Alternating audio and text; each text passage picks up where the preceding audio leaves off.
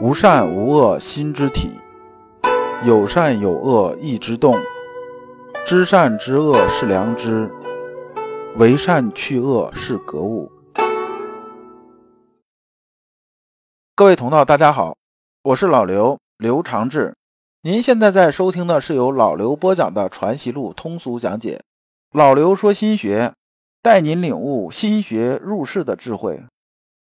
各位同道，大家好。今天我们继续讲解《传习录》，今天的题目是“望心与照心”，对应的《传习录》章节是幺五零幺五幺。那么呢，我们还是带着问题啊来听这一讲。问题有两个：一，照心和望心的分别是什么？就是说啊，照心和望心它们之间是有区别的，区别究竟是什么？二，良知有开始和结束点吗？我们看《传习录》原文幺五零，来书云：“下手功夫，觉此心无时宁静，妄心故动也；照心亦动也。心既恒动，则无刻暂停也。”这部分呢，还是答陆元敬书。陆元敬啊，就是陆程。我们看陆程这人呢，就是比较实在，而且他碰到这些问题啊，和我们初修心者碰到的问题基本差不多。那么这段他讲的是什么意思呢？他这个问题是这样子的，他说啊，我在修炼功夫的时候，就是说啊，我在世上魔啊做功夫的时候呢，我发现有这么个问题，就是说啊，我妄心呢固然它肯定会动的，这个妄心指的什么？就是啊，由于我们主观私意所产生的不符合事理的心，也就是说呢，我们讲私欲部分和妄念如惊雷啊这些东西，我们经常心猿意马，有这种感觉。就说我们在这坐着啊，本来想学习的，哎，突然脑袋冒出个念头，说：“哎呀，中午吃什么呀？”哎，说这个晚上是不是这个五点半要接孩子呀？哎，是不是昨天啊我走的时候那个领导啊好像脸色不大对呀？今天早上那前台那姑娘好像跟我笑了一下，她什么意思啊？然后呢，我们在学习的时候应该是啊把心思啊集中到学习上，但实际上呢，我们一会儿会冒出一个念头，一会儿会冒出一个念头，这就指的是妄心。那么陆成说啊，妄心呐，它经常动啊，这是很正常的。因为啊，我这种心呐，它没有完全修到那种啊，到圣人那种程度，它妄心有动，这事我理解。但是呢，我照心也是动的。照心指的是什么呢？指的是啊，切合事理的这种存心，就是说好的这方面这种存心，说这个也是动的。那么这个事情啊，他这个心呢，他总是在动啊。我想让静下来，他静不下来啊。那我这怎么办呢？这是不是啊，就偏出去了修心的这个方向了？或者说呢，我这修的方式是不是不对？那么我们看先生是怎么说的。先生说啊，是有益于求宁静，是以欲不宁静耳。这句话呢，先生讲的意思是说呢，说你啊这样做是不对的。我们之前讲过叫必有是焉这个事情啊，说呢我们叫勿忘勿助啊。你这刻意去求宁静啊，这就是助，这是揠苗助长，这是不符合啊心性的运作规律的。那么你这么做是不对的。说夫望心则动也，照心非动也。恒照则恒动恒静，天地之所以恒久而不移也。这句话的意思啊，是说呢，天地啊，它本来是运动的，就像我们中学讲这个物理一样，它什么事情都是有个参照物的。比如说，我们参照这东西动不动呢？那我们可以选择参照物是什么？那我们平常啊选择是以地面为参照物，好像这东西啊就是静止的，就是不动的。那么呢，我们选择啊一个动的东西啊，就比如说我们选择太阳啊作为参照物的时候，那你说这桌子动不动？它肯定动啊，连地面都在动，它为什么不动啊？所以参照物不一样啊，就都在动。那么这个世界啊是永恒啊，是动的，它不是静的。静下来啊，这个万事万物啊，它就已经熄灭了，所以它必然是动的。所以这个妄心呢也在动，那么呢，照心也在动。那么先生接着说呀，其为物不二，则其生物不息呀。生物不息呀，是指啊天地之大德啊，是生生不息呀。我们讲这个意思是说呢，所有东西都是在动，就是刚才这个意思。那么综合啊，先生讲的意思是什么个意思呢？先生讲的意思啊，老刘用白话说一下啊，他说呀，照心呢，你可以理解成什么？理解成啊，打磨的很明亮、一尘不染的这种镜子。那么这镜子啊，它会不会照出东西来呢？它肯定会照出东西来。这也是啊，我们呢所谓世上磨啊，磨这心镜呢，这根本目的，这就是照心。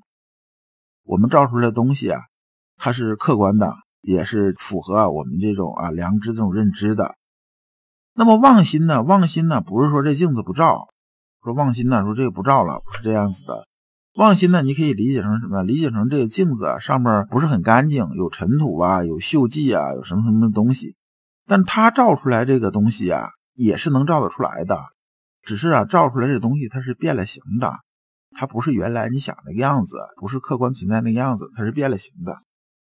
所以啊，妄心呐和照心呐，实际上它都是可以照外物的，也就是说啊，它都是可以动的。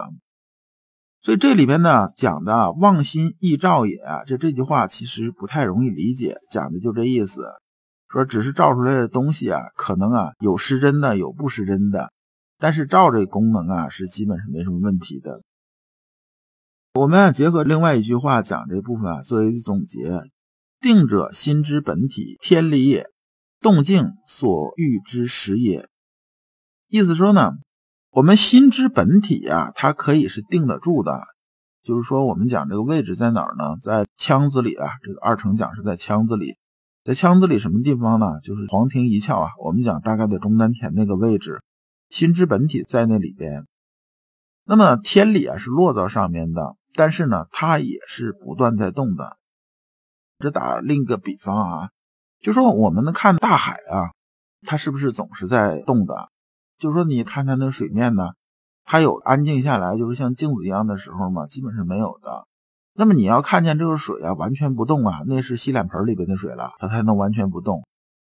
而我们心呢，在七情啊承载之下的话呢，它总是啊多少有些波动的，一点波动没有是不可能的。所以啊，路程讲这个东西啊，它实际上是一个正常状态，并不是说啊他修心的时候有偏差或者怎么样。那么这里面动静讲的，就是说啊，因为时的不同啊，那么它这种动法可能就不一样。比如说海上啊，这时候起了大风了，这浪就非常大，对不对？那么这个时候呢，风和日丽的，基本没有什么风嘛，就是这个有点小风，它可能上面你看着感觉就跟涟漪一样，就没有什么多大这种动静。他讲的心呢，它始终是在动的，只是说时间不同的时候，环境不同的时候，动的大小仅此而已。我们看幺五幺，来讯云：“良知亦有起处。”云云，这个良知亦有起处啊。陆程啊问的是这么个意思，说啊，良知有没有开始的时候呢？有没有结束的时候呢？这个怎么说呢？我觉得是不是咱们他开始修的时候，这良知就有开始的地方啊？这个云云意思是说呢，后边其实还有一些东西没说出来。作为啊书简来讲的话呢，就没写出来。核心意思就是一个意思，就是良知亦有起处，咱的这意思。那么我们看先生是怎么回答的。先生第一句话就直接批评啊。我们看先生啊，书信里边有一件事情很有意思啊，就说呢，先生啊会根据人不同啊，他采用的态度是不同的。比如说他给顾东桥写信的时候吧，刚开始啊都是戴了个帽的，就是说先往上抬一抬，然后再说。因为啊顾东桥跟他算是这种很平的关系。就是说呢，从高度来讲呢，是比较平的这种关系。就从小嘛，大家就在一起玩。当然呢，基本的礼节、礼貌、尊重啊，还是要有的。但是呢，他给陆程写信的时候啊，就没那么客气了。因为陆程是他的学生，所以说话就很直接，说啊，此货听之未审啊，说你这个我以前跟你讲的东西啊，你还没好好琢磨，这个事情这就是胡说了。这个良知啊，我们讲过很多次啊，说人一出生啊，开始就有良知啊，赤子的时候就有良知，他怎么能有开始和结束的时候呢？你这个就错了。说良知者，心之本体，即前所谓恒照也。